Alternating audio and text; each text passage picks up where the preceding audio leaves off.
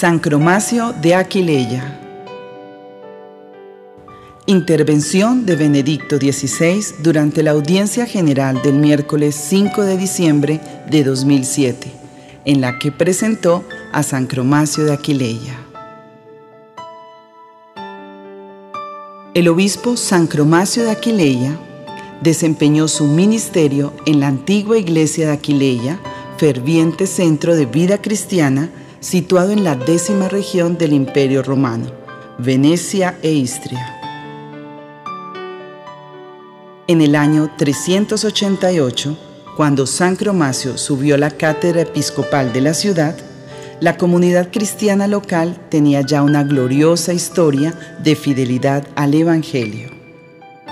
Entre mediados del siglo III y los primeros años del IV, las persecuciones de Decio, Valeriano y Diocleciano habían cosechado un gran número de mártires. Además, la iglesia de Aquileia había tenido que afrontar, al igual que las demás iglesias de la época, la amenaza de la herejía arriana. El mismo San Atanasio, heraldo de la ortodoxia de Nicea, a quien los arrianos expulsaron al destierro, encontró refugio durante algún tiempo en Aquileia. Bajo la guía de sus obispos, la comunidad cristiana resistió a las insidias de la herejía y reforzó su adhesión a la fe católica. En septiembre del año 381, Aquileia fue sede de un sínodo en el que se reunieron unos 35 obispos de las costas de África, del Valle del Ródano y de toda la décima región. El sínodo pretendía acabar con los últimos residuos del arrianismo en Occidente. En el concilio participó también el presbítero Cromacio, como perito del obispo de Aquileia, Valeriano. Los años en torno al sínodo del año 381 representan la edad de oro de la comunidad de Aquileia. San Jerónimo, que había nacido en Dalmacia, y Rufino de Concordia hablan con nostalgia de su permanencia en Aquileia, en aquella especie de cenáculo teológico que en San Jerónimo no duda en definir, tanquam chorus beatorum, como un coro de bienaventurados.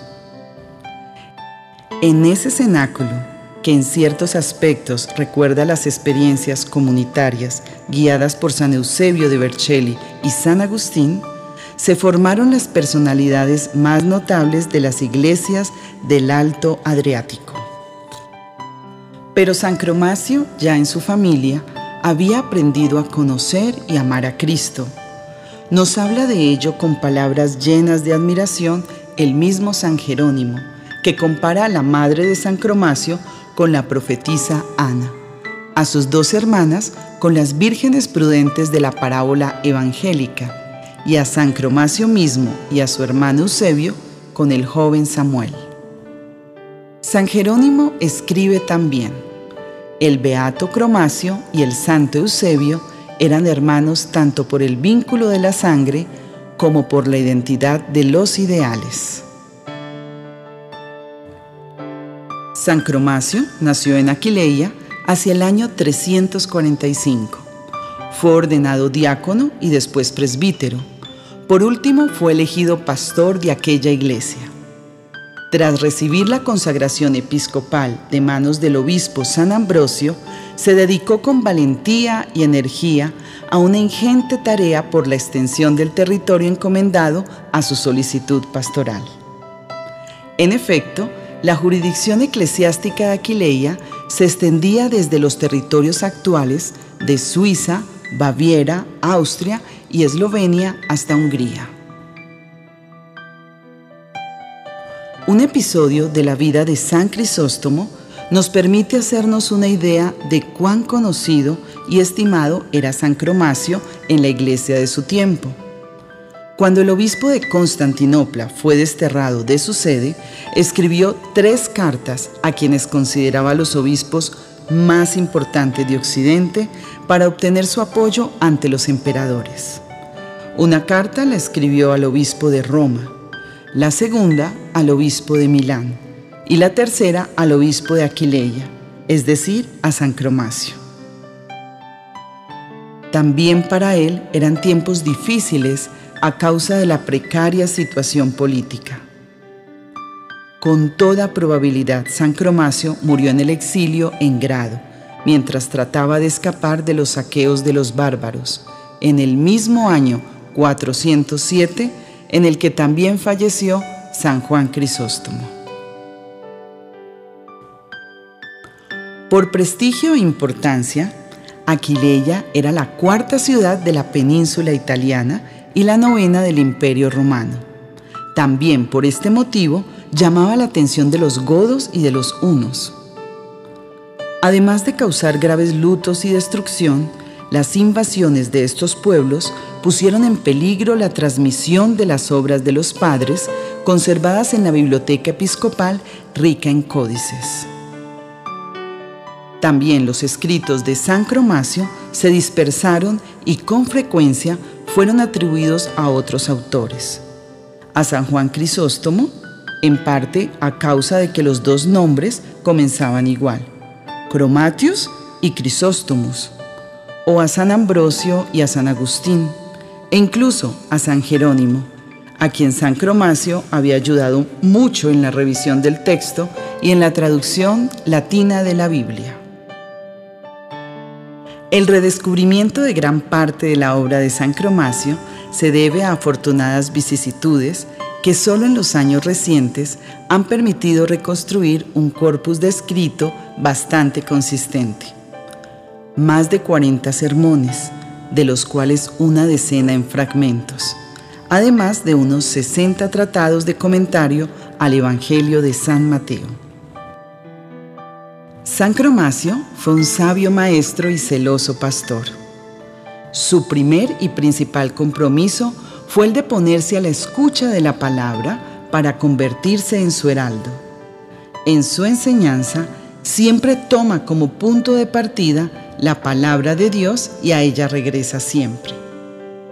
Entre sus temas preferidos se encuentran ante todo el misterio de la Trinidad que contempla en su revelación a través de la historia de la salvación.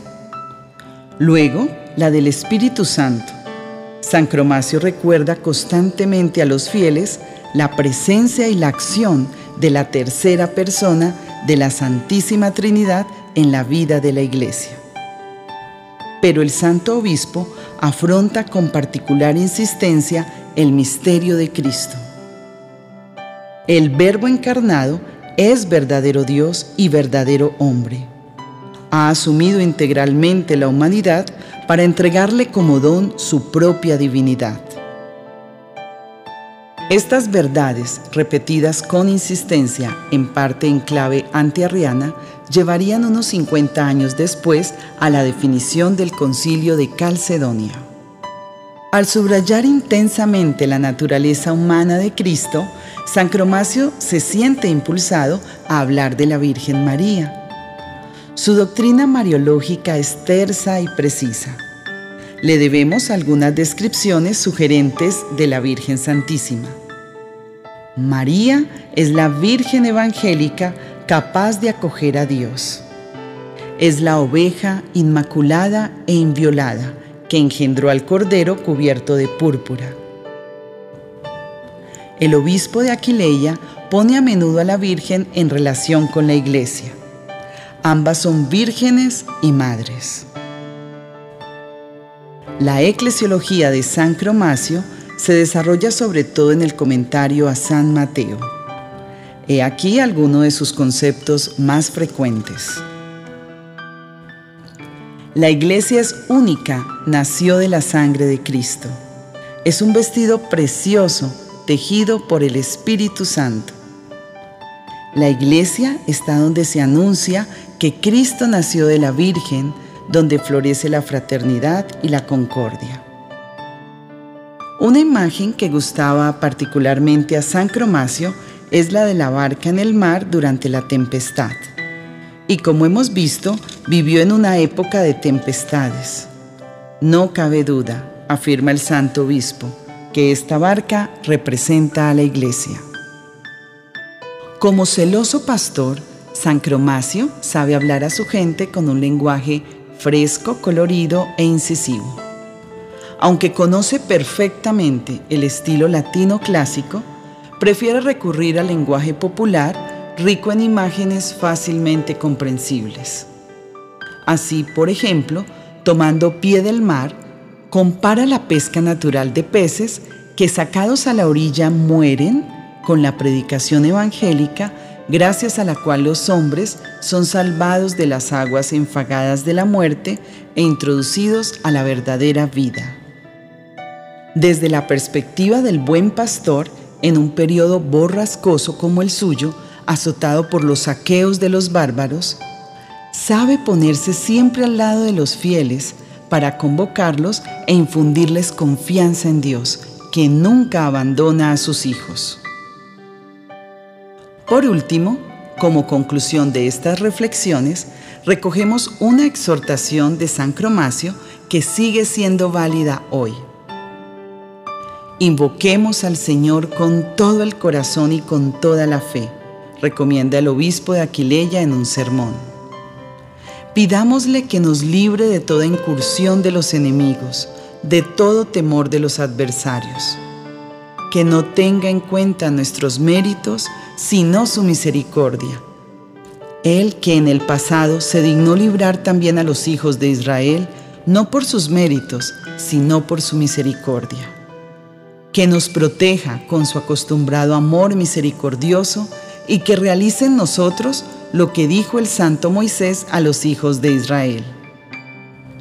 El Señor combatirá en vuestra defensa y vosotros estaréis en silencio.